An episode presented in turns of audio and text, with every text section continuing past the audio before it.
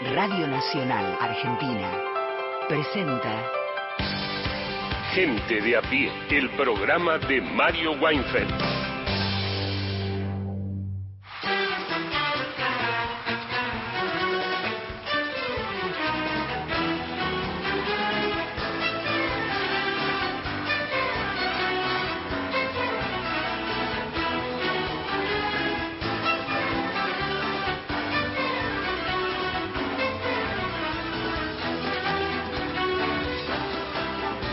Bienvenidas, bienvenidos a gente de a pie. Estaremos con ustedes y junto al equipazo de Mario Weinfeld hasta las 5 de la tarde por AM870, por Radio Nacional Folclórica, más de 20 emisoras de todo el país que también transmiten este programa a través de esa maravillosa cadena de radios de Radio Nacional. Ustedes se pueden comunicar, sí, por supuesto. Hoy, por ser jueves, no eligen canciones y si las eligen, bueno, en fin, van a tener que volver a elegirlas la semana que viene para que entren en esa bolsa donde se ponen todas las canciones en papelitos, dicen, nada, es mentira, hay un grupo de notables, hay gente trabajando para eso, no es un sorteo, es un trabajo distinto, del cual no conocemos los métodos porque no sabemos ni quiénes conforman ese grupo de notables, solo que el jueves suenan las canciones que elige el grupo de notables. Así que recién a partir del lunes, hoy nos comentan lo que quieran al 0810-2220870. Ahí llaman, las y los atiende Héctor Larrea y graban un mensaje de hasta 30 segundos. Y si no, a través del WhatsApp. 11 3 870 74 85. nos escriben o nos graban un audio de hasta 30 segundos. Así las cosas, Juan Manuel Carr ¿Cómo le va? Bien, muy bien. Llegué justito, ¿no? Hace calor en la ciudad de Buenos Aires. No sé cómo estará el, país. Sí, 24 grados veo. Eh, uno se pone una, ¿no? un pullover y se está de más el pullover. Bueno, vamos a hablar hoy del movimiento socialismo de Bolivia. Venimos a actualizar un poquito porque hubo novedades ayer. Evo Morales será formalmente candidato del MAS a presidente en 2025. Esto quedó formalizado en el Congreso. Evo Morales sigue siendo presidente del MAS, pero la formación expulsó ayer al presidente de Bolivia y al vicepresidente. Avanzó la cosa. Avanzó y está llegando a niveles eh, de difícil vuelta en algún punto. Sí, complejo. Complejo, pero bueno, tenemos algunos odios para tratar de entender aquello. Yo te digo, lo del Frente de Todos o Unión por la Patria es un cuento de hadas al lado de Bolivia. La interna, digo. Sí, sí. Se portaron bastante bien los muchachos. Evo empezó a meter presión y ya había tenido unas palabras fuertes, ¿no? Sí, sí, pero bueno. ¿Qué le pasó a Ahora profundizó. profundizó. Profundizó. Puso quinta. Sí, claro. Nos vamos a ir entonces a, a Bolivia con Juan Manuel Car y con Miguel al cine. ¿Cómo va? Miguel Fernández. ¿Cómo está? Mariana, un saludo para todas y todos. Vamos a ver de cine, sí. Vamos a hablar de comedias. Hoy es uno de esos días que la distribución local a veces le pasa que, que parece que se pusieron de acuerdo, ¿no? Y hoy se estrenan tres películas, eh, comedias argentinas. Sí como si todo el mundo tuviera la posibilidad de ir al cine a ver las tres, ¿no? Pero de, una ya hablamos en estos días, que fue Puan, que es la película que tiene el perfil más alto de las tres, viene además de ser premiada en San Sebastián. Así que le vamos a dar un poco de oportunidad de que se luzcan las otras dos. Vamos, se llaman Lennons, es una, y la otra es Arturo a los 30. Hablamos con los directores, vamos a escuchar también algo de ellos y nos van a dejar hablar un poco también de lo que es el humor y lo que habilita. Ahí está Miguel Fernández anunciando también su columna del día de hoy. Tendremos también diario de viaje de Mariana Enríquez con el nuevo Nobel de Literatura. Así que de eso también hablaremos en este Gente de a pie. Recuerden que estamos en Facebook. Nos encuentran con el nombre del programa, que hay un podcast en Spotify para volver a escuchar fragmentos de los programas ya emitidos. Y en Twitter somos arroba gente de a pie AM.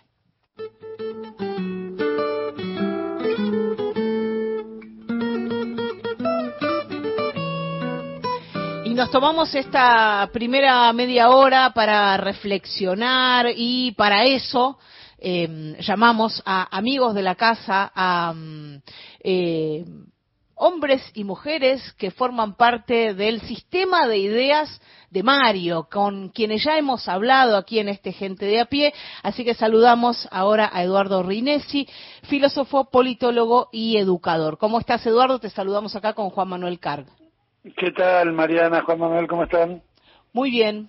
Bien, un saludo grande. Bueno, te... La última vez nos habíamos visto allá por la Feria del Libro. Cierto, cierto. Y, si no me equivoco fue justamente por, por una entrevista que, tuvimos acá para el programa. Sí, sí, sí. Sí, me, me, acuerdo muy, me acuerdo muy bien de esa entrevista y me acuerdo en general muy bien de, las diversas charlas que hemos tenido allí al aire libre en el patio ese de la, de la Feria del Libro con Mario. Siempre era una alegría, un placer. este Así que tengo, tengo, tengo el mejor de los recuerdos de esas charlas, así como de todas las charlas que a lo largo de las décadas hemos tenido con Mario. Hoy me estaba acordando, sabiendo que ustedes iban a llamar, cuándo habrá sido la primera y creo recordar que... ¿Te acordás de la primera? Mira, no estoy seguro exactamente, pero yo era un mocoso eh, a comienzos de los 80, un estudiante universitario, militaba en el Centro de Estudiantes de la Facultad de Ciencia Política de Rosario, y, y, y, alguna vez lo fuimos a buscar, me acuerdo, para charlar a Mario Weinfeld con otro compañero, y, y, claro, Mario Weifel era para mí que la, pluma de Unidos, ¿no? Mm. Este, junto con el Chacho, junto con, con Horacio, junto con Arturo Armada, qué sé yo. Y, y nos atendió allí en la unidad básica que tenían en la calle Gurruchaga, este, de Buenos Aires y, conservo un recuerdo de eso porque además después nos fuimos a tomar un café, no sé si estaba el Chacho, este, Daniel García Delgado, no sé, yo tocaba el cielo con las manos, estaba leyendo toda mi bibliografía, estaba conversando con toda mi bibliografía en una mesa de café.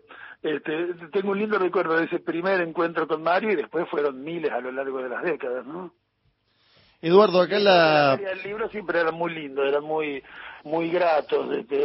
tengo la impresión de que le gustaba muy, bueno, tengo la impresión de que le gustaba mucho siempre, ¿no? La, la, la radio a Mario, pero ahí en la feria del libro se lo veía siempre contento, entusiasmado, en medio del despelote, de que la gente pasaba, lo saludaba, se, se frenaba, ¿no? E, era un ambiente este, como, como, como muy, este, muy lindamente despelotado. Eduardo, sí, y, yo me acuerdo, bueno, que, él estaba muy contento cada vez que venías vos, tengo algunas imágenes, te prometí eh, que te las iba a pasar y todavía no las te pasé, pero ahora, ahora quiero que hablemos un poco de, la actualidad también, aprovechando eh, que, tenemos la comunicación con, con vos, porque hay varios conceptos de la filosofía y de la política que, aparecen trabajados en la campaña electoral y me gustaría pelotearte un poco por alguno de ellos. Sé que hace poco diste una nota en, Telam de Eva Moreira que iba por ahí, eh, me gustó particularmente, por eso aprovecho para mencionar la nota, que está buena, que vayan y que la escuchen, pero a la vez para eh, consultarte sobre algunos conceptos. El primero, que es la palabra del momento, o al menos eh, mediáticamente, libertad, ¿no? Varios eslogan, la libertad avanza, viva la libertad carajo, uno prende, pone Twitter y es BLLC ¿Cómo se está instrumentalizando para vos de parte de, bueno, en este caso Javier Milei y su campaña, la idea de libertad? Y yo me pregunto también si puede el peronismo eh, proponerse otra idea de libertad que posiblemente tenga más que ver con lo colectivo, ¿no? No es que puede el peronismo proponerse otra idea de libertad, sino que la historia del peronismo es la de la militancia por una idea muy muy importante de la libertad, que evidentemente no es la que vocifera, ruge, grita este personaje este, eh, incalificable de la política argentina que, que, que, verdaderamente maltrata las palabras y esa palabra en particular en el modo en, en, que las articula sin ninguna reflexión, sin ninguna este, densidad. Me viene a la cabeza ahora, ahora que me haces esta pregunta y ya que recién mencionábamos el nombre de Horacio González, un artículo hace miles de años de Horacio González cuando este, este, este eh, personaje de apellido Belis, que era ministro del Interior en una época de, de, de, Menem, había acuñado la expresión eticazo. Y, y, Horacio decía, la idea de ética es demasiado importante para maltratarla con el sufijo aso, ¿no? que necesariamente la simplifica, que necesariamente la convierte en un masazo eh, que, que, que, que, impide una reflexión atenta sobre lo que contenía esa palabra. Y con la idea de libertad pasa lo mismo. La, la palabra libertad es una palabra muy antigua de los lenguajes políticos de Occidente, ha sido pensada en el interior de distintas tradiciones. Yo diría, para resumir brutalmente, puesto que estamos en la radio y no hay tiempo para otra cosa, diría, eh, hay una tradición liberal que pensó la, la, libertad de modos muy interesantes, como la libertad de los individuos frente a los distintos factores y poderes que amenazan conculcarla o asfixiarla, los monopolios, las corporaciones, los grandes grupos empresarios, la opinión pública, ¿no? Eh, hay otra gran tradición que es la tradición democrática que pensó la libertad no tanto como libertad de, sino como libertad para, y sobre todo para participar de manera deliberativa y activa en los asuntos públicos. Y hay una tercera tradición que la libertad, que es la que a mí me gusta llamar tradición republicana, palabra esta última que no pienso regalarle a la manga de conservadores que se han apropiado de ella en la discusión política argentina para nombrar con ella algo que está muy por debajo de lo que ella nombra, porque república es cosa pública, es bien común, es patrimonio colectivo, es bien general, es felicidad del pueblo. Entonces la idea republicana de, de, de libertad es la que entiende que nadie puede ser libre en un país que no es libre y que por lo tanto el sujeto de la libertad no es solamente el individuo, los ciudadanos o las ciudadanas, sino también y como condición de posibilidad para que esos individuos puedan ser libres, el pueblo. Y lo que a mí me parece importante subrayar es que en estas tres tradiciones que han pensado a lo largo de los siglos la cuestión de la libertad, la libertad no está del otro lado, como pretende este personaje caricaturesco que grita y que no piensa ni invita a pensar, no está del otro lado del Estado. La libertad, al contrario, para realizarse, reclama, requiere un Estado activo creando las condiciones para, en efecto, poder disfrutar de ella, para disfrutar de libertad frente a los monopolios, para disfrutar de libertad frente al mercado, para disfrutar de libertad frente a las injusticias sociales que hacen que algunos puedan disfrutar de ellas de la mañana a la noche y que otros tengan que pelearla este, contra un conjunto de adversidades que le hacen imposible su realización, es necesario que esté el Estado con políticas públicas, con presupuesto, ¿no? Para que los ciudadanos puedan participar de manera deliberativa y activa en los asuntos públicos, es necesario que esté el Estado habilitando allí los canales, creando los escenarios, para que el pueblo pueda ser libre, es decir, soberano respecto a los grandes eh, complejos satelitales del planeta, respecto a los grandes organismos financieros internacionales, respecto a las fuerzas que muchas veces exceden la propia nación, tiene que estar allí el creando las condiciones para esa soberanía. Entonces, a mí me parece que la trampa de este modo gritón e irreflexivo de pensarse la libertad o de vociferarse la libertad es que nos quiere hacer creer que la libertad está del otro lado de aquello que por el contrario la reclama y, y la necesita. Es porque hay Estado que es posible que seamos libres en todos los sentidos en que esa riquísima palabra tiene algo para decir a, nuestra vida política contemporánea. Y a mí me parece que el peronismo y que en general las tradiciones democráticas argentinas se han preocupado mucho por la libertad exactamente cuando se preocuparon por no desmantelar el Estado, por no destruirlo, por no desguazarlo, ¿no? Sino al contrario por sostener desde el Estado políticas públicas activas para hacerla posible. Eso, en, efecto, es una preocupación fundamental de este gobierno, de los gobiernos de siglo progresista que hemos tenido a lo largo de los últimos 40 años, puesto que este año estamos invitados por la, conmemoración de las cuatro décadas de vigencia de la democracia a pensar así también en una especie de horizonte más amplio, ¿no? Y uno puede pensar en los modos en los que se trató el problema de la libertad en los mejores momentos del alfonsinismo, en los mejores momentos de los gobiernos kirchneristas, en los momentos incluso más duros que ha tenido que enfrentar el gobierno actual y encuentra allí una idea de la libertad mucho más interesante que la que sugiere que libertad es poder en medio de una pandemia este, salir a la calle, sacarse el barbijo y toser enfrente de la vecina, ¿no? Pensar que eso es la libertad es de una necedad extraordinaria y me parece que en efecto esa idea de la libertad no tiene nada de interesante que decir a nuestras discusiones políticas actuales. Y Eduardo, aprovecho que mencionaste los 40 años de la democracia que se van a cumplir en diciembre para preguntarte por un hecho que conmocionó, yo creo, a la mayoría de los televidentes que vieron el debate pasado, que son las frases o conceptos similares vertidos por Javier Milei a los de Macera, ¿no? En un debate que midió más de 40 puntos, es decir, que, que miró el país, y ahí me ponía yo a pensar si no se puede leer la elección argentina en clave a lo que viene sucediendo también en, en, este propio hemisferio, ¿no? El año pasado hubo una elección presidencial en Brasil con el frame democracia versus autoritarismo, lo mismo sucedió en los Estados Unidos de América cuando Biden enfrentó a Donald Trump.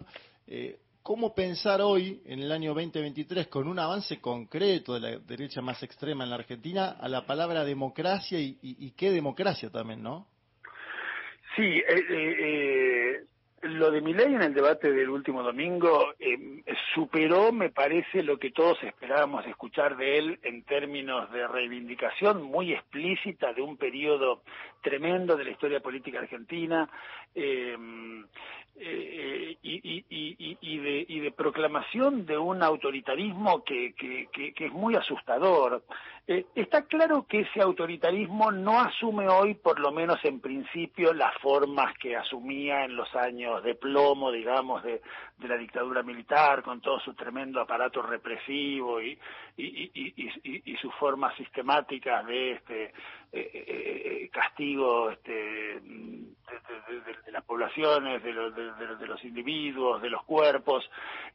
pero a mí me parece que hay una forma de autoritarismo que frente a la cual tenemos que estar muy advertidos, que es la que eh, a veces con un discurso muy ligero, muy liviano, muy ingenuo, eh, viene a negar los dos componentes fundamentales de aquello que me parece que hoy debemos poner bajo el signo de la democracia, que son las libertades de las que hablábamos hace un momento y los derechos.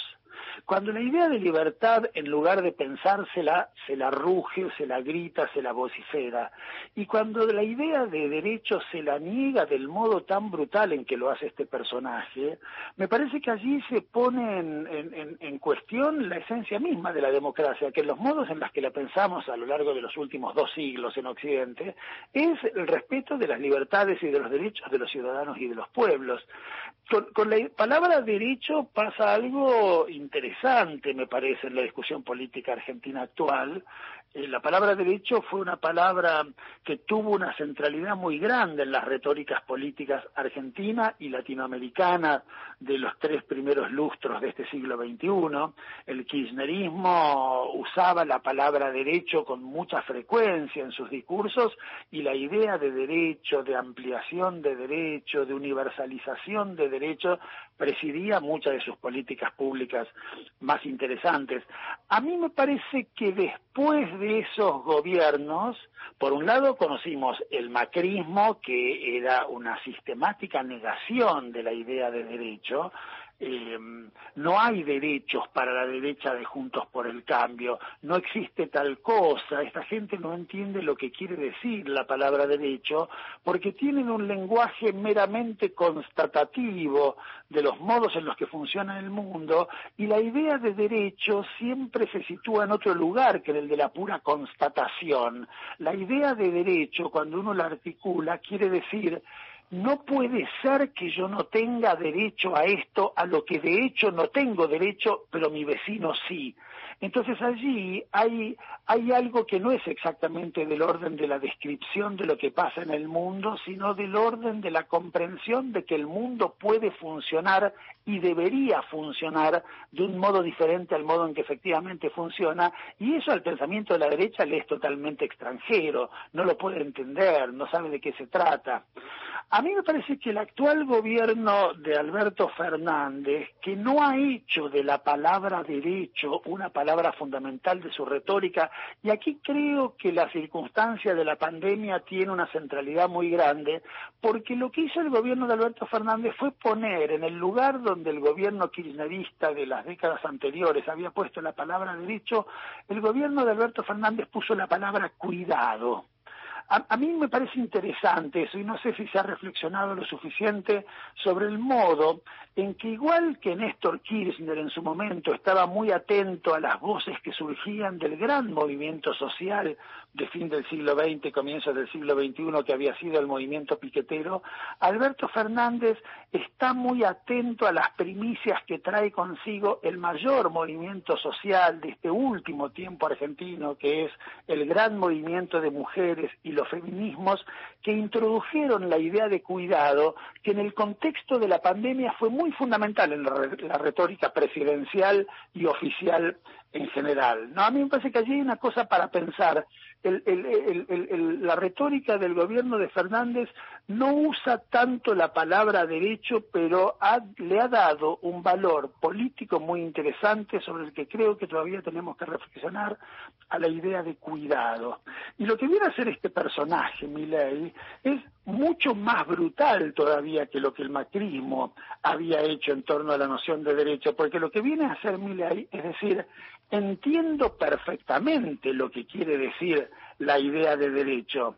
A diferencia del macrismo, que no entiende lo que quiere decir la palabra de derecho, mi ley entiende perfectamente y tiene una cruzada contra eso.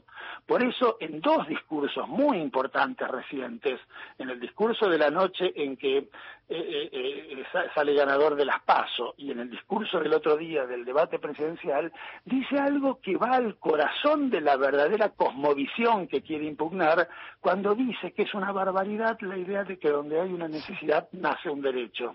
Porque lo que mi ley quiere decir es, está bien que en una sociedad haya necesidades, está bien que en una sociedad haya desigualdades, pero no me vengan a hacer de esas desigualdades el motivo para proclamar un derecho que sale plata que yo no tengo ganas de poner para que los pobres puedan comer dos veces por día. Eduardo, te agradecemos por echar luz en estos días. Seguramente vamos a volver a, hablar. Me quedaron muchas palabras para preguntar. Ni hablar. Eh, se abrieron un montón de ventanas eh, para usar el lenguaje de, de, Windows, pero bueno, te agradecemos mucho por esta comunicación. Te mandamos un gran abrazo. Al contrario, un gran cariño para ustedes. Era Eduardo Rinesi, filósofo, politólogo y educador, pasó por gente de a pie. Todos los contenidos de la radio en nuestra web, radionacional.com.ar. Podcast, entrevistas federales, archivo Héctor Larrea y más, mucho más. Encontrá lo mejor de las 50 emisoras de la radio pública en radionacional.com.ar. Un programa con agenda propia. Gente de a pie. El programa de Mario Weinfeld. La música de la ahuyentada, como todos los jueves, comienza a sonar ahora con este pedido de María Delia de Tolosa. Cielo de Mantilla por Anabela Soch.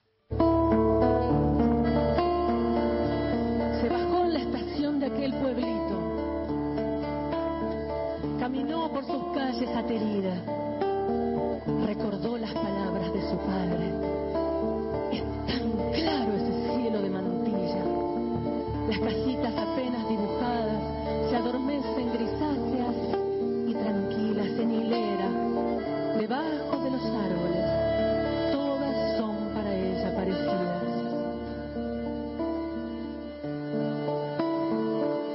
La que está en la cortada,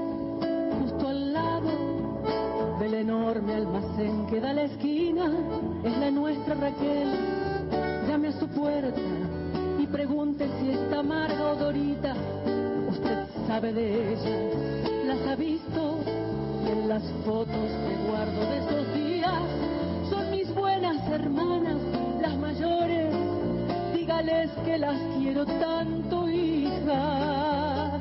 Llámeme para adentro a cada paso, llámeme con el alma, hijita mía. Tráigame si es que puede cuando vuelva un poquito de tierra de mantilla. Con los ojos cerrados se ha quedado aspirando ese olor a mandarina.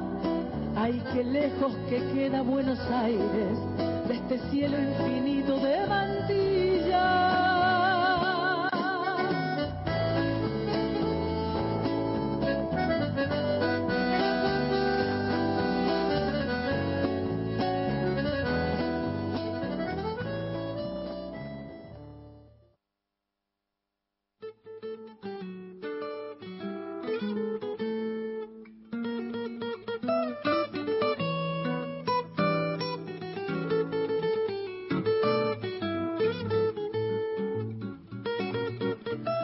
Prometido, Juan Manuel Carg, eh, ¿cómo, sigue la cosa en Bolivia? Lo prometido es deuda, dicen. Eh, bueno, eh, por lo menos no tienen deuda con el FMI, ¿no? las y los bolivianos zafan de no eso. No me haga llorar. Bueno, pero...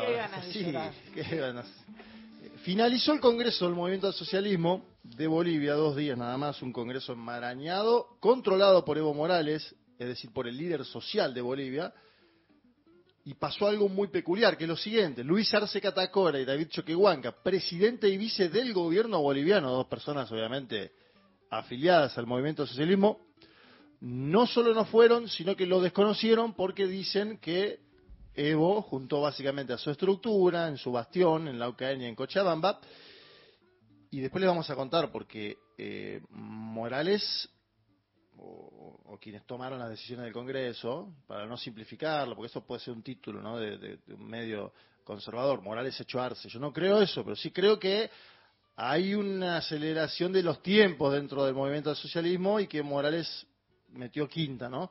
Contra un gobierno que él a su forma llevó a elegir, porque digo, cuando estaba en Argentina, él dijo, tiene que ser Luis Arce y David Choquehuanca, que sonaba para presidente y que fue a vice, ¿no? En ese momento. Bueno, ganaron la elección, etcétera, etcétera. Ya conocemos todo esto.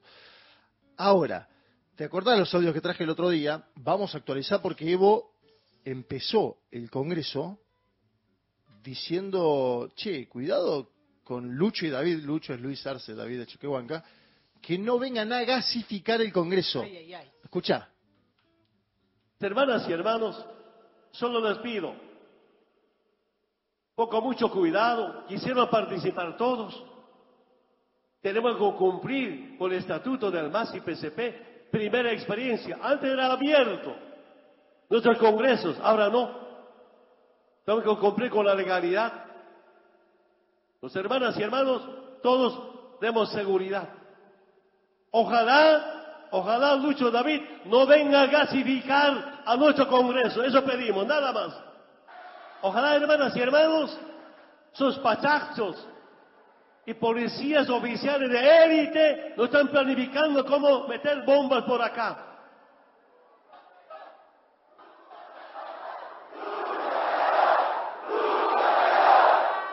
Escucha la gente que estaba dentro del Congreso gritar Lucho traidor, ¿no? Y Morales que dice que no metan bombas. Bueno, aparentemente descabezaron un grupo de militantes que había ingresado con dinamita eh, al Congreso. Esto es otra cosa que hay que mencionar. Bueno, y Morales dice, ojalá que no gasifiquen el Congreso. No pasó nada. Él controló la seguridad, esto también hay que decirlo. Había 3.000 personas adentro y 5.000 afuera. Los 5.000 afuera eran para controlar la seguridad, una seguridad muy minuciosa, pero seguridad del trópico de Cochabamba, es decir, de Evo Morales, no seguridad del Estado boliviano. Digo, para mostrar también ahí que ahí se grafica la división, ¿no? Siempre que podemos es interesante, alguien que Mario escuchaba mucho, que se llevó bien el último tiempo con Mario, que tenían encuentros, Álvaro García Linera, ¿no? El ex vicepresidente boliviano, que se intenta parar por encima, obviamente tiene un mejor vínculo con Evo Morales por una cuestión lógica, fue el vicepresidente durante larguísimo tiempo. Incluso en un momento Evo le dijo, ah, es un traidor, Álvaro después habló, bueno. Eh, a mí lo que me gusta de García Linera en estas circunstancias es que se intenta parar un poquito por encima para hacer algunas preguntas, ¿no? Y extraer algunas lecciones, porque si no es todo eh, el eslogan, el latiguillo, etcétera, etcétera. Eh, escuchemos, porque él le hicieron una nota estos días y dijo que estaba triste por este desangramiento interno, así lo llama, desangramiento interno. A ver, Álvaro García Linera. Así las cosas. ¿Qué dice Álvaro García Linera? Bueno, en primer lugar es que estoy triste, deprimido, indignado por estas peleas internas, este desangramiento interno. Me gustaría esa misma energía, ese entusiasmo y esa habilidad discursiva y retórica para enfrentar a las oligarquías, para enfrentar a las derechas, pero no con compañeros, no entre compañeros. Esa es la primera sensación que me produce este resumen que ha preparado. Es eh, evidentemente algo muy triste que un instrumento político que expresó los sentimientos más profundos de la gente más sensible y trabajadora del país, ahora esté siendo desgarrado por sus líderes y los que acompañan a los líderes incluso a riesgo de que el 2025 Bolivia retroceda en sus derechos y en sus conquistas históricas.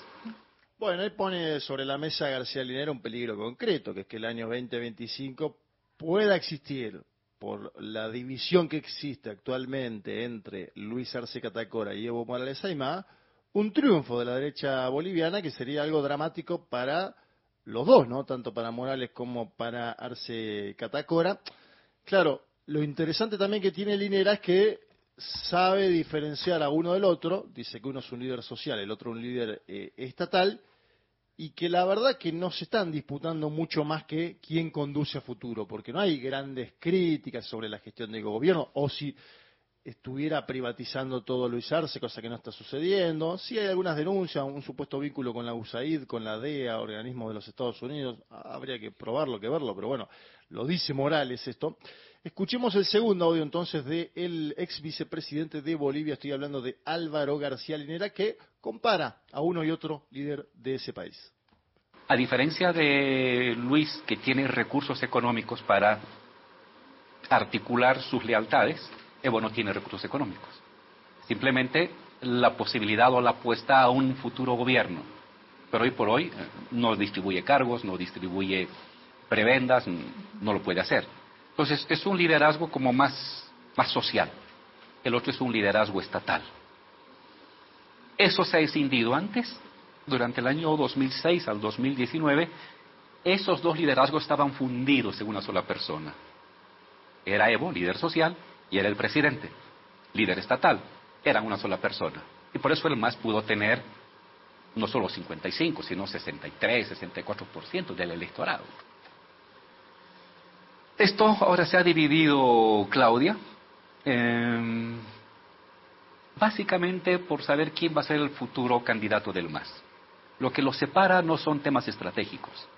Bueno, ahí me parece que dan la clave. Eh, la verdad que es interesante, porque si hubiera una diferencia política de fondo, temas estratégicos, si alguno de los dos quisiera privatizar las empresas públicas de Bolivia, si alguno de los dos quisiera eh, meter al Fondo Monetario Internacional en la economía boliviana, por ejemplo, sería más entendible la Internet, que tiene que ver obviamente con conducir los destinos del país, y habrá que ver en este caso, después de lo que define el movimiento del socialismo, qué alternativas le quedan al actual mandatario, estoy hablando de Luis Arce, porque ya no podrá ser candidato por el MAS. Tendrá que ver dónde es candidato en caso de que quiera disputarle a Evo Morales. También es difícil, ¿eh? Decirle, voy a disputar el voto de izquierda y centro izquierda en Bolivia a Evo Morales es complicado, complejo. Bueno, Vamos a ver si lo hace o no. El Congreso se hizo, hubo amparos judiciales, siguió el Congreso igual, se eligió la nueva directiva, se planteó la candidatura de Evo. Ellos dicen que mantuvieron la sigla del movimiento socialismo, que era algo que exige el Tribunal Constitucional, es decir, que se lograron los objetivos. Esto indica la conducción del MAS con Evo Morales a la cabeza. Escuchemos cómo lo mencionaban como candidato a presidente 2025 en el Congreso del MAS en las decisiones finales y después vamos a las decisiones más dramáticas, si quieres, pero empecemos por la eh, nominación a Evo Morales como candidato a presidente. Primero, ratificar el apoyo contundente, consensuado, legal y legítimo al hermano Evo Morales Aima como presidente de la Dirección Nacional del MAS y PCP. Se confirma y declara por consenso como único candidato del Bicentenario al hermano comandante Evo Morales Aima. Bueno, está, único candidato, que no queden dudas, él es nuestro elegido, es lo que eh, aparentaba decir eh, esa muchedumbre de 3.000 personas, eh, muchos de ellos miembros departamentales del movimiento socialismo, digo, las caras visibles de las eh, instituciones que componen el MAS no estuvieron allí. ¿Por qué no estuvieron allí? Porque son aliadas a Luis Arce Catacora, que es el actual mandatario. Ahí lo que decía un poco Linera, ¿no? Arce, al disponer del Estado, tiene la capacidad de dar, ¿no? Concesiones, pedidos, etcétera, etcétera. Vamos a escuchar y presten atención la, eh, la definición que utilizan para la salida de Luis Arce Catacora y de David Choquehuanca del movimiento socialismo, que es la palabra autoexpulsión. ¿sí? El más evista dice que se autoexpulsaron por no haber participado de este Congreso. Habrá que ver qué lectura hace el oficialismo. Uno tiende a creer que va a decir que este Congreso fue ilegal, ¿no? Porque no estuvieron los principales dirigentes de las organizaciones que componen el movimiento socialismo, principalmente el movimiento de mujeres Bartolina Sisa, la CSUTV, es decir, la Confederación de Campesinos de Bolivia, interculturales y otras organizaciones. Escuchamos el momento donde el sector de Evo Morales le baja el pulgar a Arce Catacora y a Chequehuán que dicen no va más. Décimo, se da por conocimiento la autoexpulsión de Luis Alberto Arce Catacora y David Choquehuanca Céspedes por no asistir a este magno décimo Congreso Nacional Ordinario del Movimiento al Socialismo.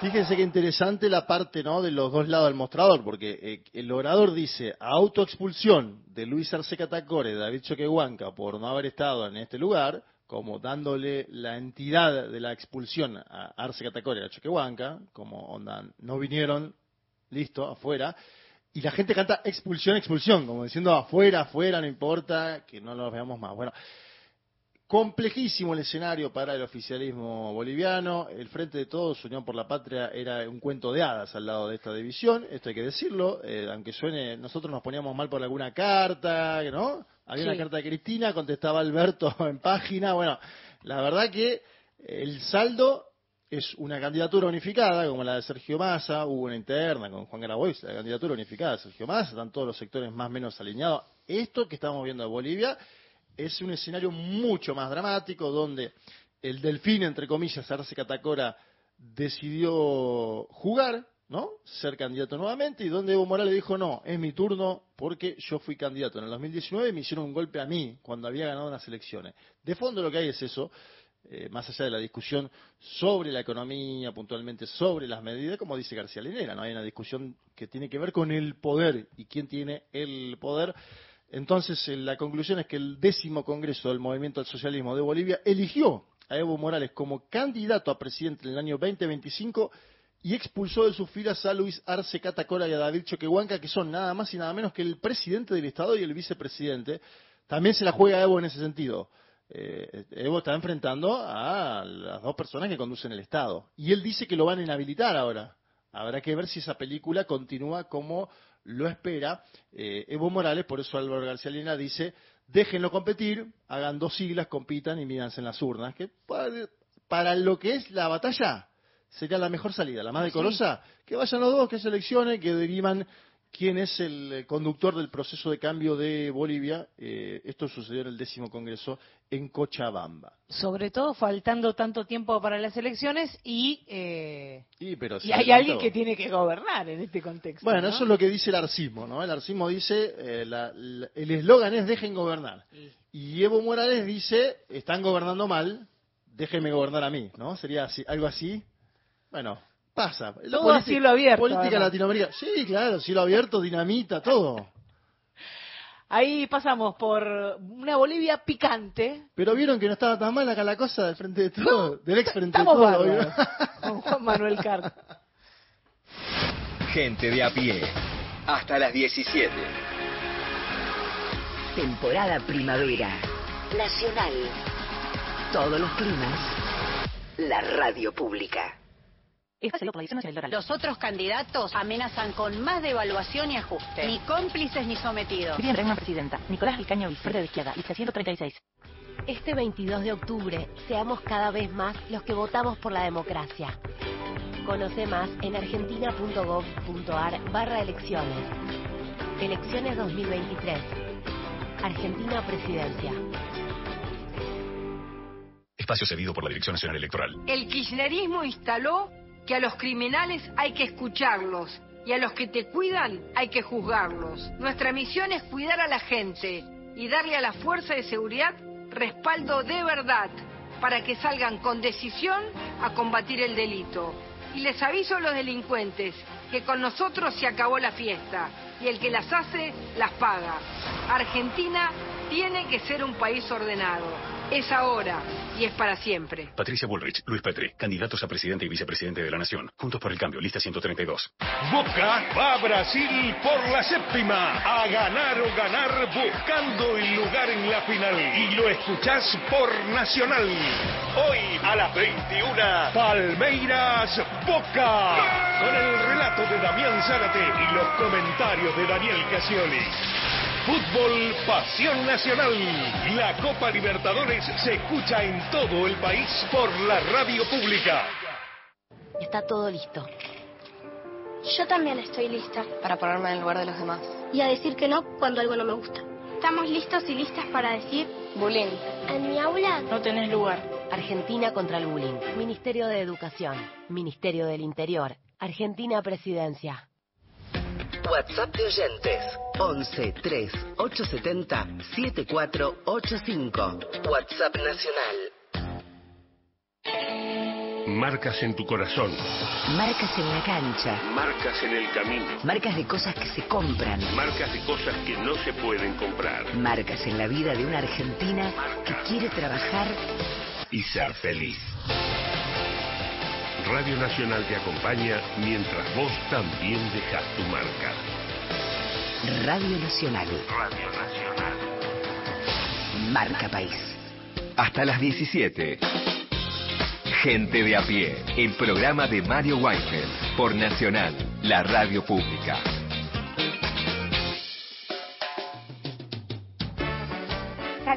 Saludos, compañeros. Bueno, la libertad la, la garantizan las instituciones del Estado. El Estado es la comunidad organizada. ¿Cómo quiere que vivamos, mi ley? los unos contra los otros. Si no hay Estado estamos fritos, compañero, y son las instituciones las que garantizan la libertad, el disfrute de la libertad. Lo dice el preámbulo de la Constitución.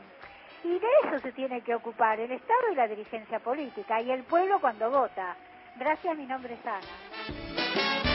Nos escribe Ana María a nuestro WhatsApp. Hola, queridas, queridos. Rinesi nos dejó la agenda completa para el fin de pensar más pensar. Gracias por ello y para mí la palabra equipazo aplicada en ustedes corresponde. Es una hermosa y justa idea entrevistar a personas que tienen mucho para decir de nuestro querido Mario lo honra en toda su dimensión humana, profesional, militante e intelectual. Les abrazo, dice Ana de Parque Chacabuco. Patri también nos escribe, gracias querido gente de a pie por estar sin Mario y con Mario. Gracias, sigamos. Mensaje de Graciela de Palermo Viejo, nunca sojo, dice. ¿qué tal, eh? Buenas tardes, les pregunto, eh, ¿por qué no se informan los nombres de los bancos, estudios contables y empresas allanados? ¿Por qué tanto secreto? Al menos los bancos, siempre lo mismo, se resguardan a los poderosos. Estoy harta. Les mando un abrazo grande, siempre escuchándolos y extrañando a Mario, no puedo resignarme a su ausencia, dice Graciela desde Palermo Viejo, como debe ser. Sergio nos escribe desde Las Heras, provincia de Buenos Aires, dice mucho TikTok, redes sociales y poco libro. Radio para poder saber cómo analizar. En definitiva, están creando esclavos y coartando la libertad estos personajes, a mi humilde entender, escribía mientras charlábamos con Eduardo Rinesi. Eh, sí, de la ciudad de Chacabuco, Ana me dice, porque yo debo haber dicho de Parque Chacabuco, es de la ciudad de Chacabuco, Ana de Chacabuco. Más música de oyentes, Carlos del Parque Pereira quería escuchar a Lebón con Sky Davidson, y justo hoy es el cumpleaños de David Lebón, no te puedo creer, ese tren.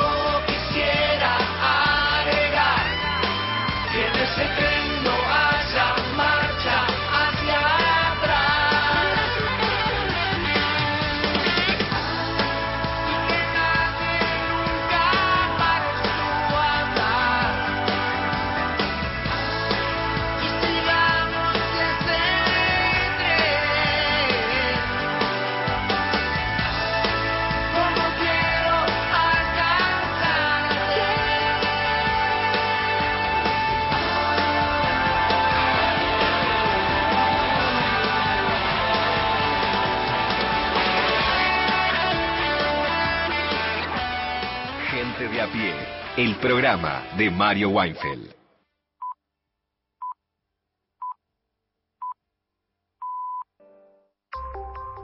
Pasó otra hora en la Argentina. Seguís con la radio pública. Nacional. A toda hora. Gente de a pie. El programa de Mario Weinfeld. El nuevo repertorio de Axel quiere aludir, y lo digo rápido, a una frase muy, muy interesante que planteó Axel, aparte con, a mi gusto, Axel Kicillof, el gobernador de la provincia de Buenos Aires, con, con garbo para mí, con ingenio, que es plantear, tenemos que cantar una nueva canción. Hemos cantado muchas canciones, tenemos canciones que conocemos, tenemos que cantar una nueva que no conozcamos todos, una que no, me gustó. Me gustó la idea de una que no sepamos todos, en el sentido que se le quiere dar. En este siglo, el gobernador Axel Kicillof, quizá él está por, por no establecer una competencia que, que, que a cada uno le puede parecer o no, uno de los dirigentes más promisorios del peronismo, el gobernador que ganó una elección, que construyó una, un grado de legitimidad y aprobación propia, que la sostiene en buena medida, según revelan no ya las encuestas, sino el resultado de las primarias, que tiene posibilidad de ser reelecto, que tiene un equipo que para mí es un, realmente es una figura más que interesante de un peronismo que está en problemas y que justamente, tal vez esto es lo que alude la frase, de, la expresión de Kisilov, que me parece súper interesante para empezar a conversar. ¿Qué es lo que dice Kisilov? Entonces, tiene que haber, ¿qué tiene que haber? Una renovación del peronismo, nuevos planteos, un planteo generacional. Pero hay algo, hay algo ahí pendiente que es interesante, que decir, el próximo gobierno, si es el gobierno de los monstruos, no sé, habrá que abrir el paraguas y ver qué pasa.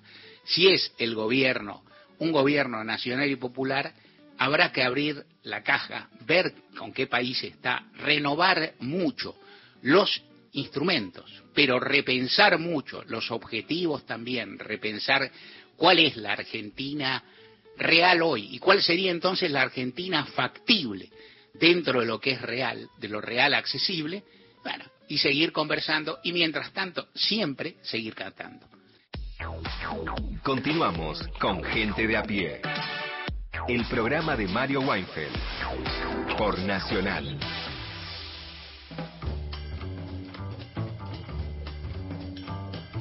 El equipo de Gente de a pie, el programa de Mario Weinfeld, está integrado por Paula Nicolini, Erika Sotomayor y Miguel Fernández en la producción. En la operación técnica, Natalia Liubarov y Pepe Undiano. Bien.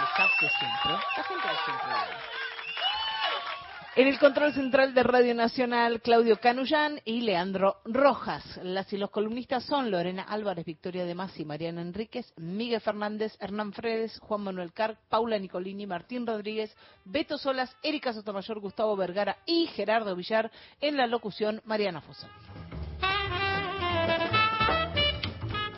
Seguimos recorriendo la obra de Dijépolo, bueno, cinco obras de Dijépolo, eh, de lunes a viernes en, en esta semana y en el tangazo de esta semana, en versiones contemporáneas, versiones actuales, para ver qué pasa con esta obra de Enrique Santos Dijépolo cuando se canta, se graba y se escucha por estos días. En el año 1929, Enrique Santos Discépolo compuso, en realidad escribió la letra de Malevaje. La música la compuso Juan de Dios Filiberto y es de las pocas colaboraciones que hay dentro de la obra de Enrique Santos Discépolo. Está también, por supuesto, el Tango 1, Cafetín de Buenos Aires, que hizo con Mariano Mores.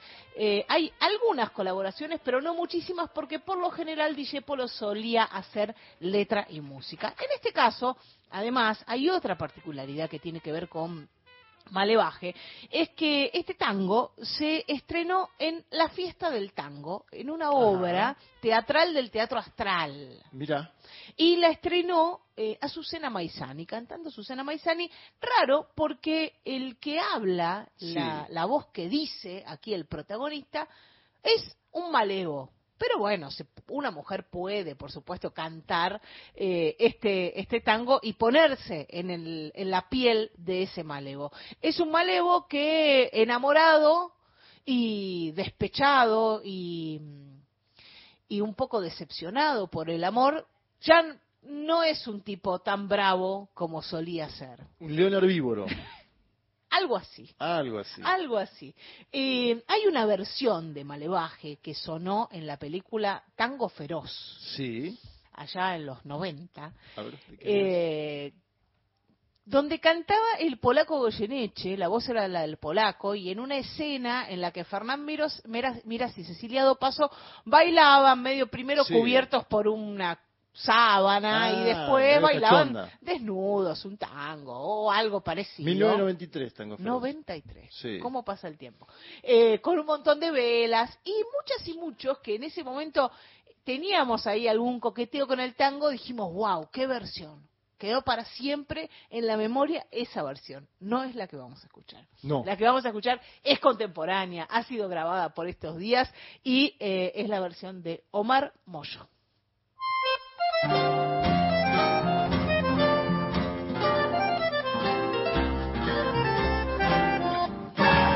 Decí, por Dios que me has dado, que estoy tan cambiado, no sé más quién soy. El malevaje extrañado me mira sin comprender, me ve perdiendo el cartel de guapo que ayer brillaba en acción. No ves que estoy embretado, vencido y maleado en tu corazón.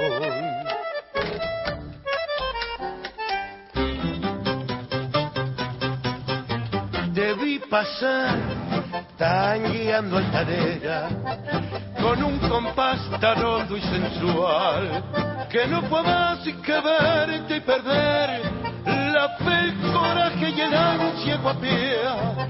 No me he dejado ni el pulso en la oreja de aquel pasado valego y feroz. Y ya no me falta para completar más que ir a misa en carne rezar. Ayer de miedo a matar, en vez de pelear me puse a correr. Me vi a la sombra y final, pensé en no verte y temblé. Si yo que nunca aflojé, de noche angustiado me encierro a llorar. Decí por Dios que me has dado, que estoy tan cambiado, no sé más quién soy.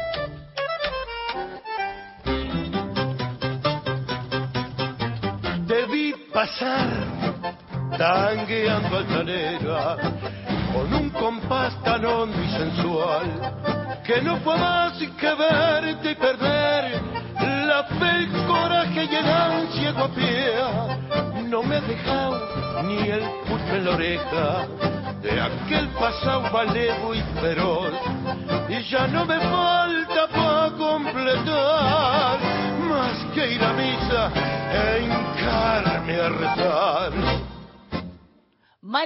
Un tango del año 1929 de este malevo que decía, decí por Dios que me has dado, a ver con qué me engualichaste que ya no soy el que era, es más, el tipo va hasta a misa. Música de Juan de Dios Filiberto, letra de Enrique Santos Dijépolo. Cantaba Omar Moyo desde un disco del año 2009, donde grabó unos cuantos clásicos. Uno, otro de Dijépolo, Los Mareados, Barrio Pobre, Mi Vieja Viola, Desencuentro, y que siga, se llama este disco del año 2009. Ha pasado otra versión contemporánea de la obra de Enrique Santos Dijépolo. Encontrá los podcasts de la radio en nuestra web, radionacional.com.ar. Espacio cedido por la Dirección Nacional Electoral. Señoras y señores, tenemos a alguien que no tenía por qué agarrar. Y teniendo la deuda más grande que un país contrajo en la historia, agarró el fierro caliente igual. Tenemos litio, gas y petróleo. Tenemos campo. Tenemos ríos y mucha gente que la rema. Tenemos deportistas que nos necesitan y tenemos alguien que no los va a tachar. Porque ¿sabés qué es lo mejor que tenemos? Argentinas y argentinos que ahora pueden decir, tenemos con quién, tenemos con qué. Masa. Unión por la Patria, Sergio Massa, Agustín Rossi, candidatos a presidente y vicepresidente, lista 134.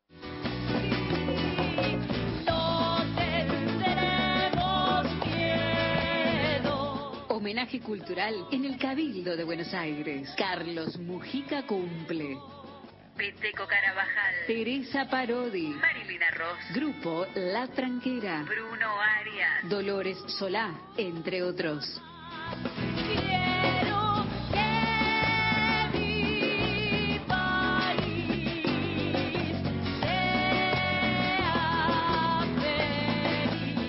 Esperamos el domingo 8 de octubre, 16.30 horas, en la puerta del Museo del Cabildo, frente a Plaza de Mayo. Al finalizar el homenaje a Carlos Mujica, se proyectará en pantalla gigante el segundo debate presidencial. Espacio cedido por la Dirección Nacional Electoral. La pelea por nuestros derechos es ahora, ni cómplices ni sometidas. Miriam Bregman, presidenta. Nicolás Vicaño, vice. Frente de izquierda, lista 136. ¿Buscas un lugar donde estacionar en el microcentro? Déjanos tu auto. Lo recibiremos bajo las más estrictas normas de seguridad sanitarias. Cuidarte y cuidarnos es la prioridad. Estacioná en el garage más seguro del microcentro, Avenida Corrientes 677, a metros de la calle Florida, sobre el lado izquierdo de la avenida. Espacio cedido por la Dirección Nacional Electoral. Hola, soy Jorge Macri. Estamos ante un desafío enorme. Quiero que Buenos Aires sea la ciudad del orden y de las oportunidades. Una ciudad bilingüe, moderna y tecnológica, pero ante todo, una ciudad que ponga en primer plano a sus habitantes y sus necesidades. Vayamos por más. Facundo Delgado y Graciela Ocaña, candidatos a legisladores por la Ciudad Autónoma de Buenos Aires. Lista 803, Juntos por el Cambio.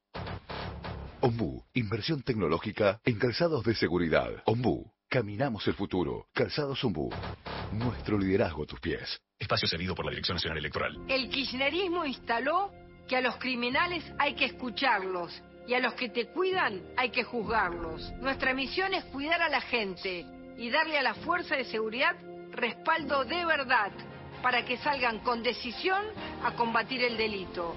Y les aviso a los delincuentes que con nosotros se acabó la fiesta y el que las hace las paga.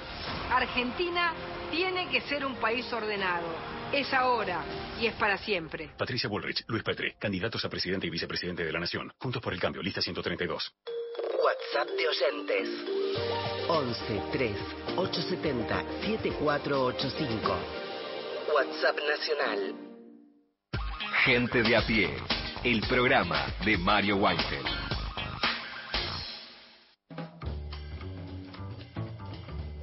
Hoy con la noticia del nuevo premio Nobel de literatura, había mucha gente en las redes preguntándose, che, ¿alguien leyó a este ñato? Bueno, acá tenemos a nuestro GPS eh, literario, entre otros GPS, que es Mariana Enríquez. Hola compañeros, oyentes y todo lo demás. Esta es mi, mi noticia columna habitual sobre el premio Nobel. Por supuesto todo el mundo va a estar aburrido y decepcionado porque lo ganó John Fosse, que es un, sobre todo es un dramaturgo noruego. Eh, me da un poco de nostalgia nuevamente, perdón, estoy lejos. Y, mm, y además me parece bien este recordarlo siempre a Mario, pero me da un poco de, de nostalgia eh, hacer esta columna sin él y sin la, la risa de, de decirle, mira, eh, no lo, no lo conoce nadie. Pero no, no es que no lo conoce nadie. Está traducido John Fosse, pero sobre, todo es, dramaturgo. Em, un- una, eh, para, para empezar por, por algún lado, digo, más allá de su, de, de- su obra, la que yo no leí, pero conozco circunstancialmente por, por, otros motivos, por otros motivos. Hace algunos años estuve en Oslo, mm, que es mm, la capital de Noruega, como se llama, es un lugar increíble, y un premio muy particular que dan en Noruega de literatura se llama Groten, que quiere decir gruta.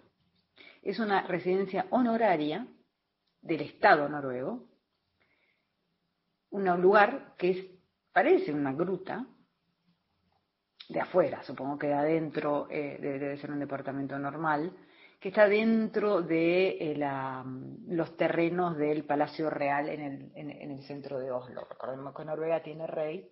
Igual es todo bastante modesto, o sea, no es como lo que uno se imagina de un rey, o sea, por supuesto, modesto entre comillas, pero quiero decir, la, la monarquía noruega es, un, es de las monarquías nórdicas, la, eh, creo yo, la más, este, eh, la, menos florida de todas. Em, y es un premio de por vida. Se le da, es una residencia permanente a un artista que la da el rey de Noruega. Ahí. Ahora, John Fosse tiene 64 años. Cuando se la dieron a la, a la residencia, tendría unos 58, quizá menos. Eh, bueno, en 2011 hagan sus cuentas, no hace más, o sea, era de joven, joven. Entonces está todo, estaba todo el mundo indignado porque era como, ¿y cuándo, cuándo va a ser la próxima? O sea, no es que se la tenga que dar a ancianos todo el tiempo, pero es como, es un premio súper importante y, y este señor lo iba a tener ahí para siempre. Em, el señor vive en Austria. eh, es eh, también eh, bastante conocido por su, eh, y escribió además por, por su alcoholismo y su rehabilitación eh, del alcoholismo. Tiene, tiene, a ver, ¿qué textos tendrá tradu- traducido este señor?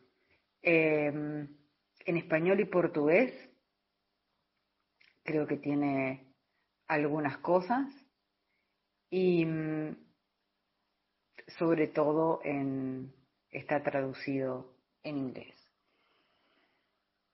Es poeta también, es ensayista em, y es un hombre que sobre todo escribe acerca de, en, en su, en su dramaturgia, eh, acerca, yo no diría que es autobiográfica, pero casi, pero en Europa es uno de los dramaturgos más representados.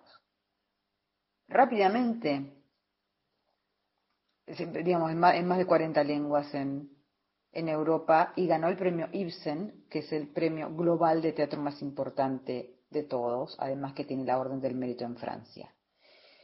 Eh, lo que quiero decir es, es un autor que nosotros, entre otras cosas, conocemos poco porque sobre todo un director de teatro que no está tan, traducido al, español, aunque probablemente alguna obra de John Fosse, eso lo tendría que averiguar, eh, seguramente se hizo en, en Argentina porque nosotros somos el, país del teatro.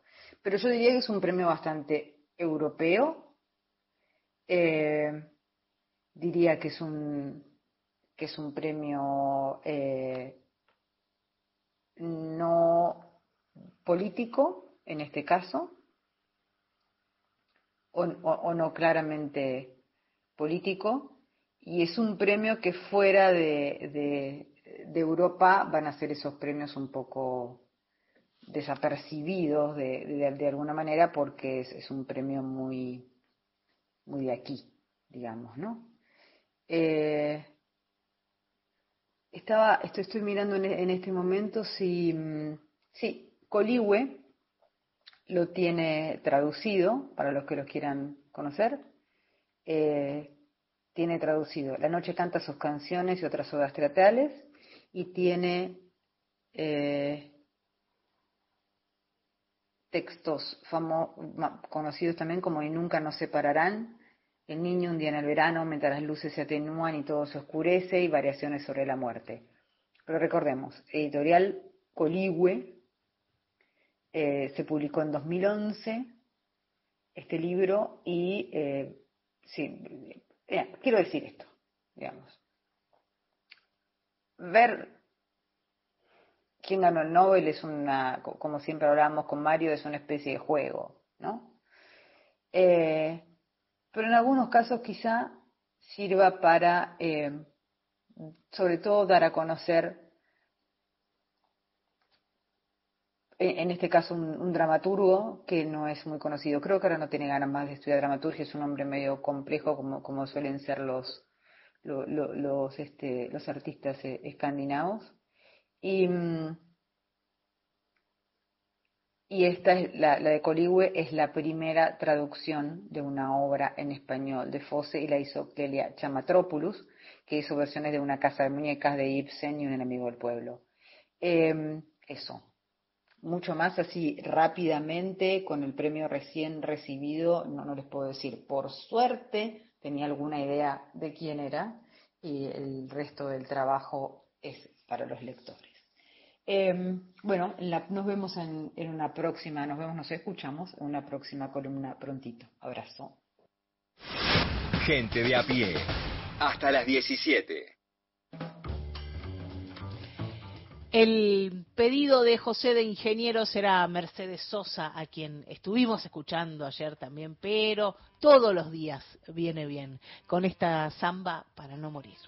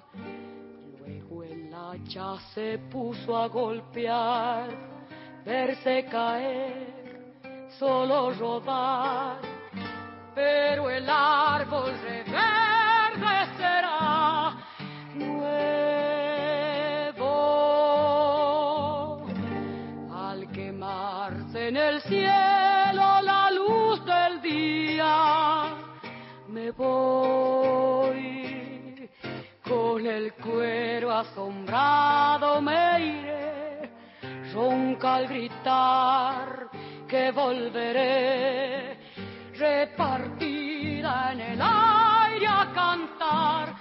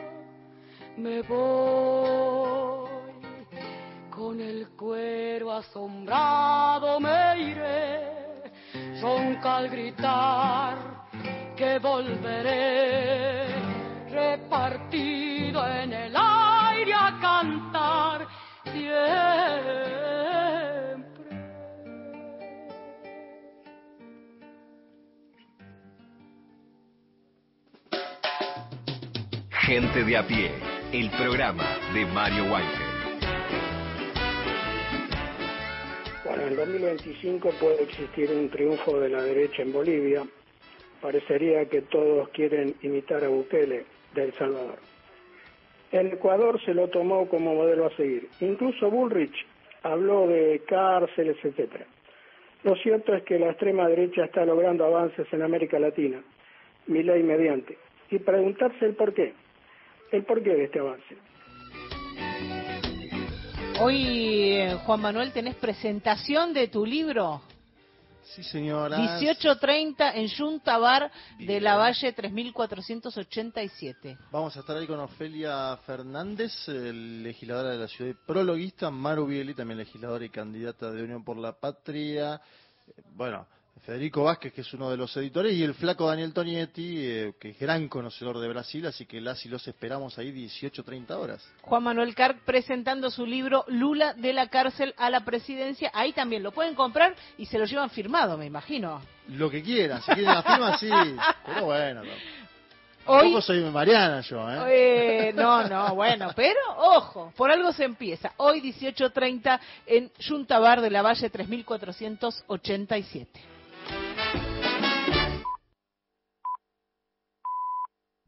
Hasta las 17. Gente de a pie, el programa de Mario Weinfeld por Nacional, la radio pública.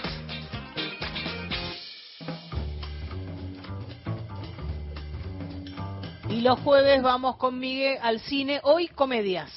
Hoy comedias, exactamente, sí. Eh, decíamos cuando abrimos el programa que hoy por esas cosas que tiene la distribución local, que suele pasar a veces, que no contempla que uno no puede ir al cine a ver varias películas juntas, que la primera semana de las películas suele ser, o es, la más importante, justo hoy se estrenan tres comedias bastante, diferentes entre sí, películas que tienen diferentes presupuestos, que tienen diferentes perfiles, que tienen un público diferente al que, al que apuntan, un distinto esti- estilo de humor. Eh, una de ellas hablamos en estos días, que es Puan, la comedia con Leonardo Sbaraglia y Marcelo Subioto, que dice comedia existencial, que viene bastante fortalecida de haber pasado por el Festival de San Sebastián y, y recibir un par de premios. Se, llevó el premio al mejor guion, se llevó el premio al mejor actor. Eh, así que bueno, decimos, vamos a aprovechar para hablar de, de las otras dos que se estrenan hoy. Eh, Puan también parecía que pintaba que iba a salir para el Oscar, que iba a ser la película que, que la Argentina seleccionara para, para el Oscar y como que hoy iba a llegar con muchísima atracción, al final la película que, se eligió fue Los Delincuentes de Rodrigo Moreno. Pero bueno, entonces hablamos o aprovechamos para hablar de, de las otras dos que se estrenan, vamos a escuchar también a los directores. Las películas son Lennons, es una, y Arturo a los 30 es la otra. Hablamos primero de Lennons, que es una comedia que juega en un terreno que es difícil, es un hielo medio frágil, que es el terreno del bizarro. No todo el mundo sabe manejarse muy bien en el, en el terreno del humor bizarro. Lo peor que te puede pasar es cuando la película es sin intención eh, bizarra. No, esta es una película que, que busca hacerlo. eh, está protagonizada por Gastón Pauls y, digámosle, un Lennon. ¿no? Por eso de ahí también viene el nombre. La película es excéntrica. Es Gastón Pauls hace de un, un manager de, de artistas en 1980 y es un, un ladri, uno de esos, pero ladris querible, ¿no? Uno de esos, un chanta argentino, pero con, con corazón. El tipo es manager de artistas, pero los artistas son todos truchos. Él te vende un show de Sandro, pero el Sandro es un amigo de él, eh, interpretando al gitano. La cosa es que la película, lo que se pone en marcha, eh, la trama de esta peli es que le vende un proyecto a un productor discográfico muy importante, que lo interpreta Luis Machín, le vende que él es amigo de John Lennon y que lo va a traer a la Argentina para un show, en 1980, en el año en que se murió, en el que fue asesinado John Lennon. Bueno, la cosa es que el John Lennon que él conoce es un tipo llamado Norberto que es trabaja en una tintorería, pero es realmente muy parecido. Este, el Lennon es directamente le dicen el Lennon argentino. Realmente Javier Parisi es un, un tipo que vive de hacer tributos a John Lennon, es realmente igual, nació en Lanús también en 1980. Un poco esto pasó en Los Simuladores, se acordarán del capítulo en que aparecía un Paul McCartney que trabajaba en la carnicería y se lo presentaban a el personaje de Mónica Galán. Bueno, acá pasa con John Lennon.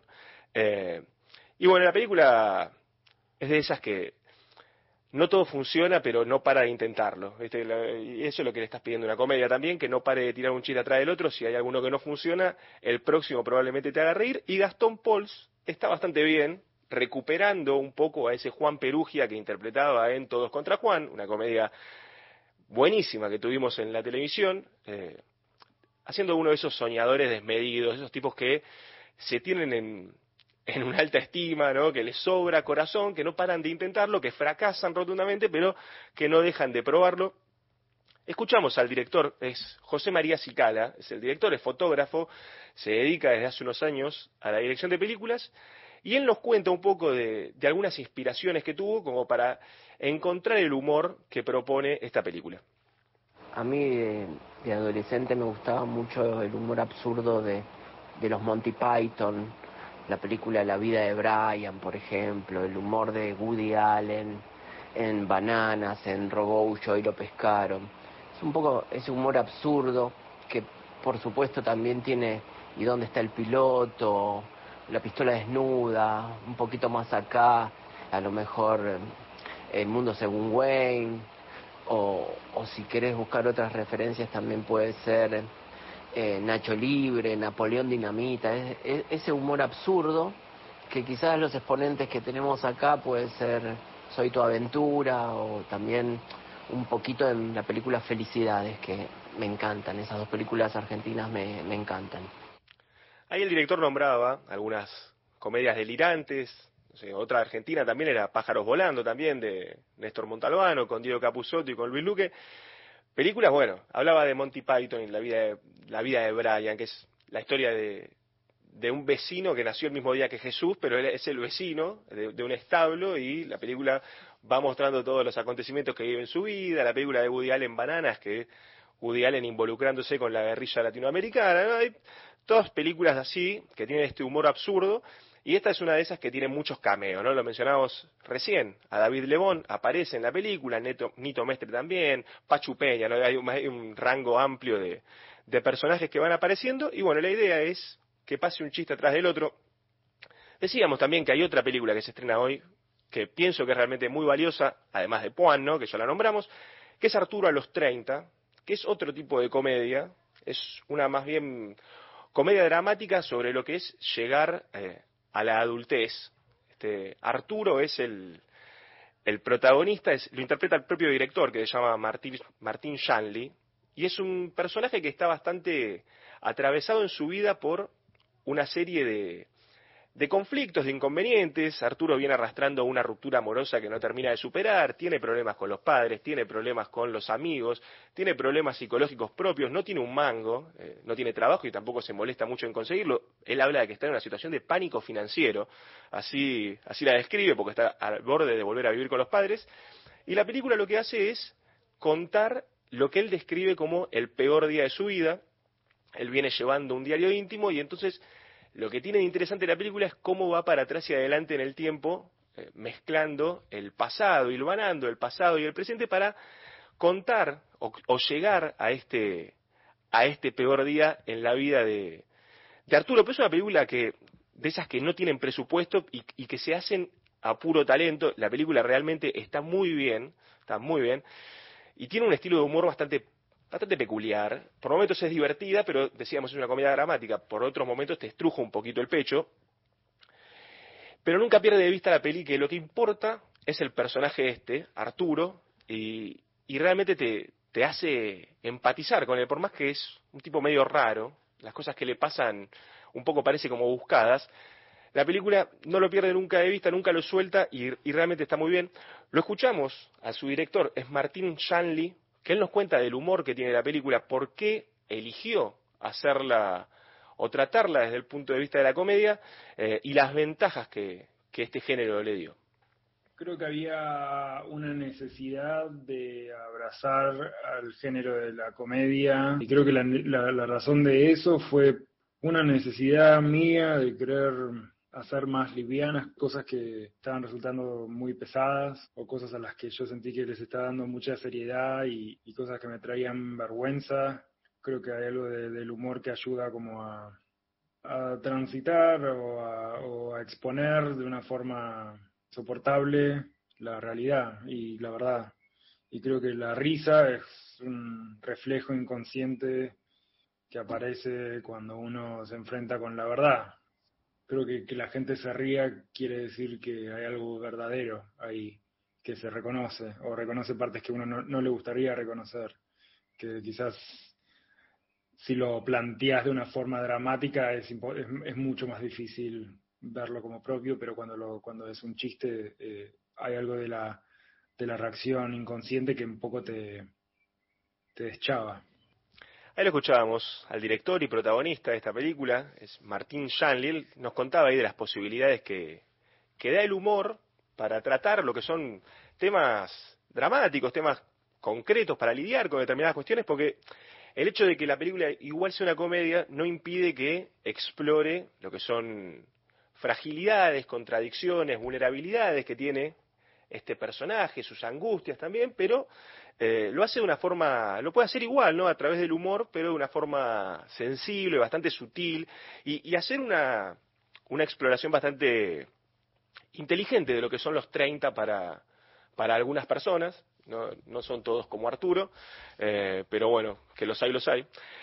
Se estrena hoy esta película, vale realmente la pena, saben que la primera semana en los cines es importante, la de Arturo a los 30, Juan también vale la pena. Está también Lennons, si les gusta el humor bizarro, absurdo, ya saben que ahí pueden tener algún exponente.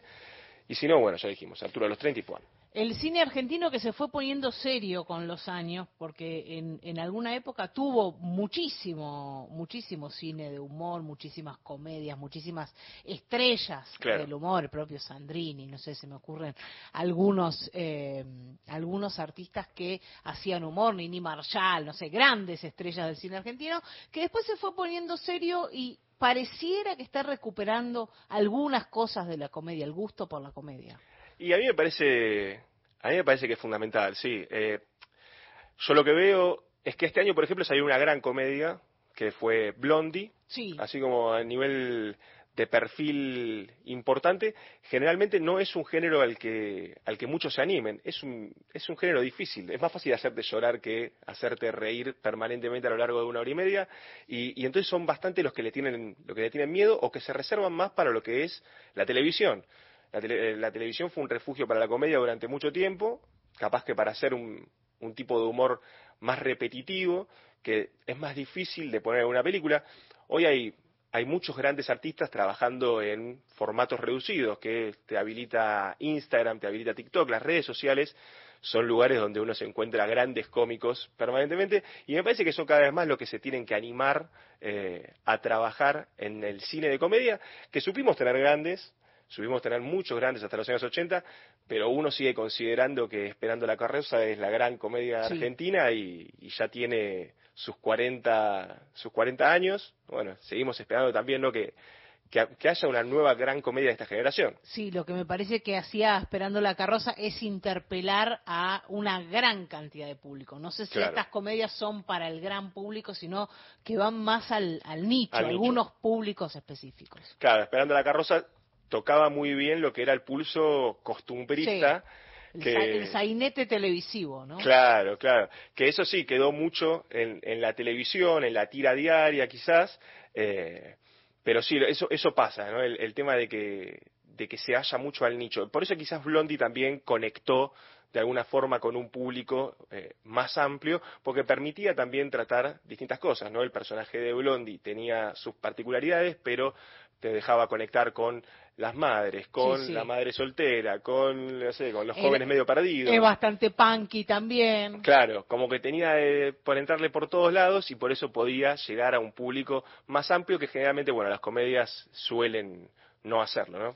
Dos comedias entonces que se estrenan hoy, nos las recomendaba, o por lo menos nos decía de qué se tratan. Claro. No recomendó ninguna específicamente Miguel Fernández. En las tardes de la radio pública, Gente de a pie. El programa de Mario Weinfeld. Más música seleccionada por las y los oyentes. Víctor de Becar quería escuchar a Nelly Omar haciendo murmullos.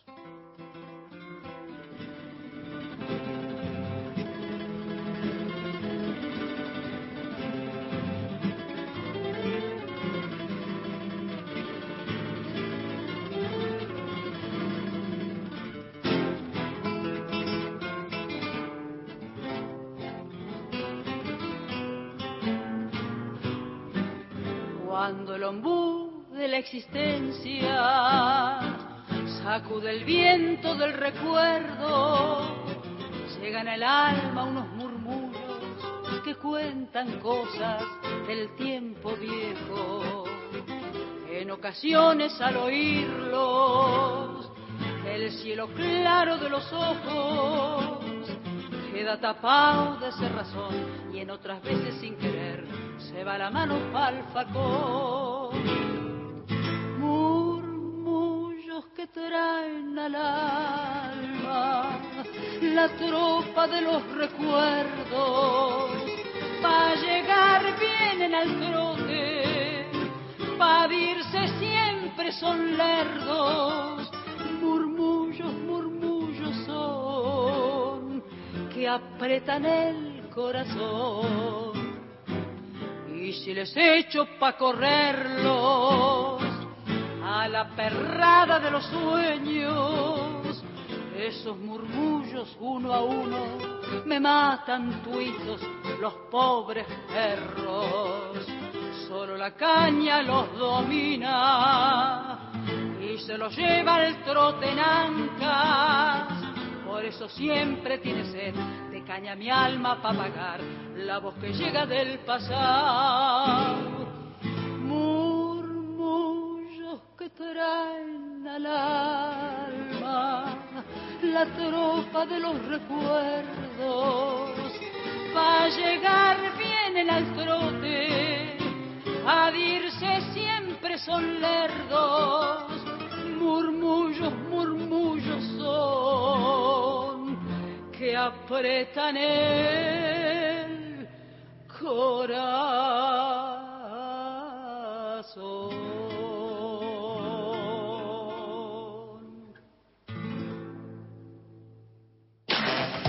Jueves. Todos los días, Nacional. La radio pública. 40 años. Memorias, de la democracia. 2008. Resolución 125. Ay, madre tierra, no te demores. Y el campesino a cielo abierto, dale tus dones. Que el hambre es mucha, la paga poca y el hombre es pobre. Adoptamos un sistema de retenciones móviles para el maíz y el trigo.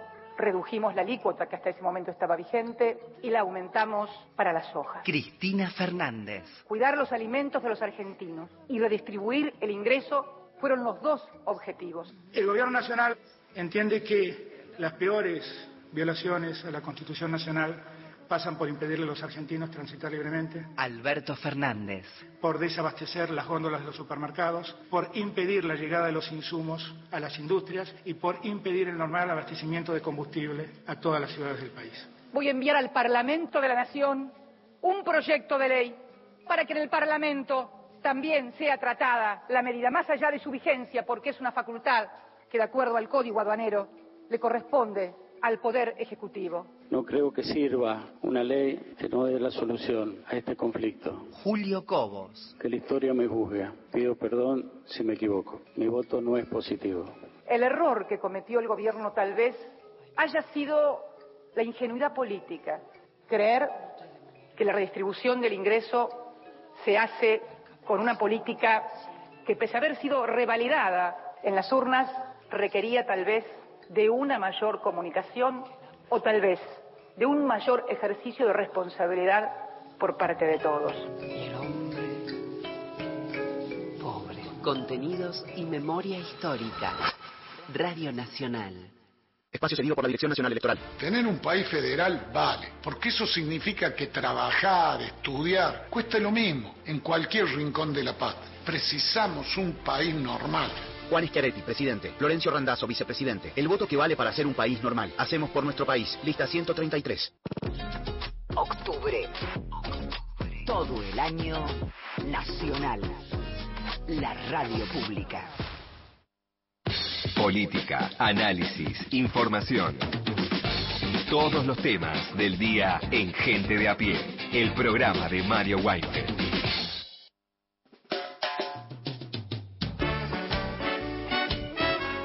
Chiqui de Bolívar nos escribe emocionado escuchando a la negra cantando samba para no morir y pensando en Mario. un abrazo grande nos dice Chiqui desde Bolívar en nuestro WhatsApp.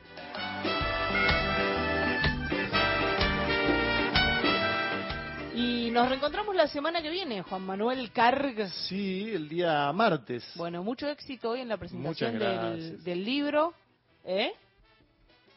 Ah, qué feo. Sí, sí, no Dudan acá que lo hayas escrito. No, no, hay Es un libro sin Ghostwriter y sin chat GPT.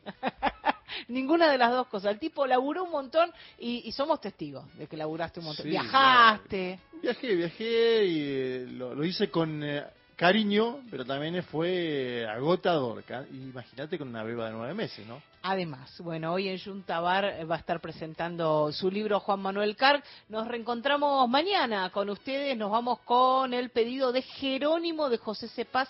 Si mi guitarra canta como canta, Leonardo Fabio.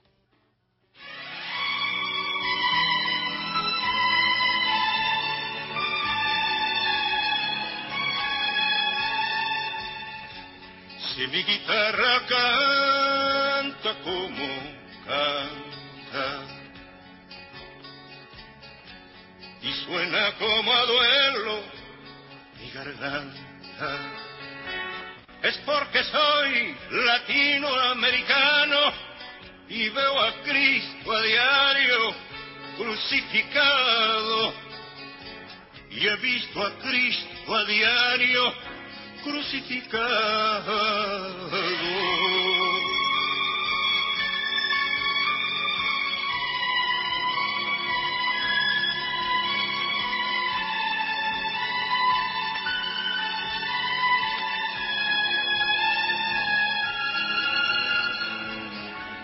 Hay que ver un obrero volver a casa sin pan para sus hijos derrotado.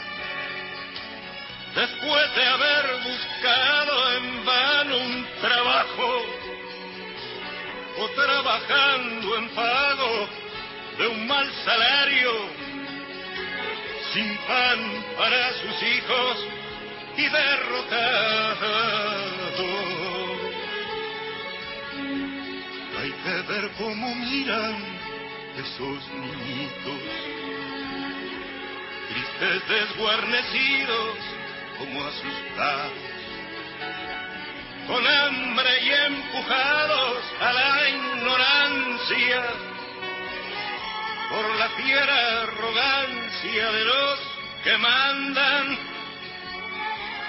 con hambre y empujados a la ignorancia.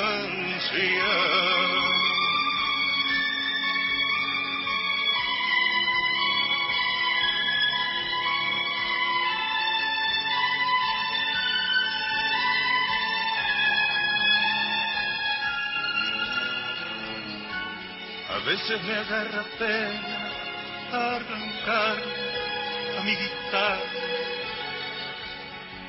A veces me agarra pena arrancarle a mi guitarra cosas que mi pobre alma me murmura en los silencios. Pero yo qué culpa tengo de ver, de ver las cosas que pasan. Pero yo qué culpa tengo de ver, de ver las cosas que pasan.